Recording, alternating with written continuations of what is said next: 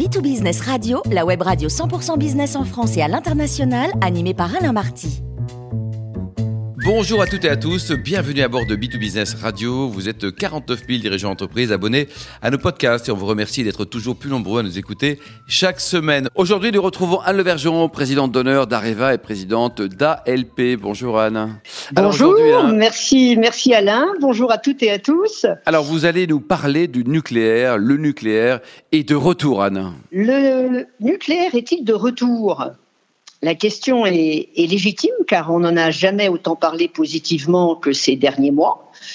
Hommes, femmes politiques, chefs d'entreprise, intellectuels, journalistes, personnes privées, j'entends euh, à la fois adhésion et, attente.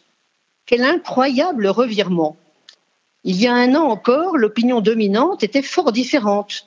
L'Allemagne était perçue comme ayant euh, la meilleure politique énergétique, en tout cas une meilleure politique énergétique que la nôtre.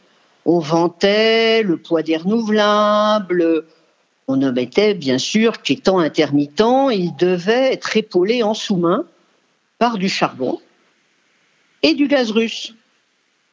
Notre nucléaire, de son côté, était perçu comme devant être peu à peu abandonné.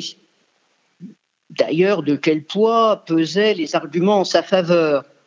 L'indépendance euh, donnée à la France?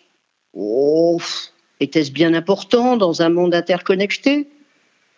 Son prix de revient bah, L'énergie n'était pas chère, donc un peu plus, un peu moins. L'absence euh, de CO2 émis oh, bah, C'était une donnée ignorée par la plupart euh, de nos concitoyens. La cause était presque entendue. On peut même dire la cause était entendue. En 2018, Emmanuel Macron annonçait la fermeture de 12 réacteurs, avant de suivre avec 16 autres, la moitié de la capacité française.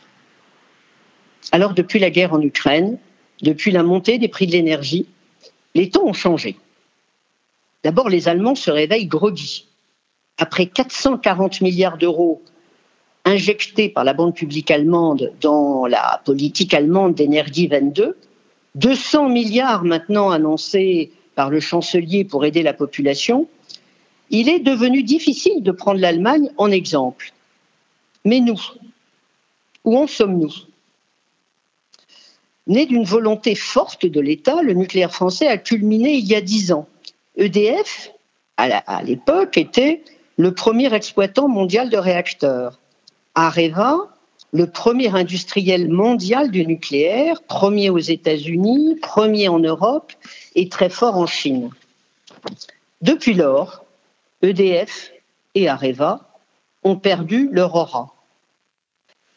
L'État a mis cinq ans à recapitaliser Areva après Fukushima, alors que tous les autres euh, États ou le domaine privé ont fait rapidement leur devoir. Au passage, l'État français a mis trois mois, cinq ans, trois mois, au début du Covid pour recapitaliser euh, Air France pour un montant approchant.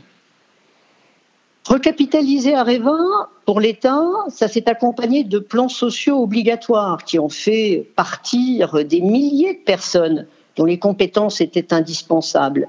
Et puis, il a exigé la partition d'Areva en deux morceaux pas une seule centrale nucléaire vendue depuis lors, et les grands concurrents mondiaux d'Areva ont repris la tête de la compétition. Chez EDF, la réaction a été un peu différente, ça a été un repli. Les performances du parc se sont détériorées, alors que les concurrents internationaux progressaient partout. En 2020, pour mesurer cette, euh, cette lente détérioration, avant toute fissure, donc nous n'avons pas du tout le problème des fissures à ce moment-là, EDF, dans le classement de l'Agence internationale pour l'énergie atomique, une agence des Nations Unies à Vienne, figure comme 28e sur 31 au classement des meilleurs électriciens nucléaires en termes de performance, c'est-à-dire en termes de capacité de produire de l'électricité par rapport à sa base installée. Alors oui, le nucléaire est de retour.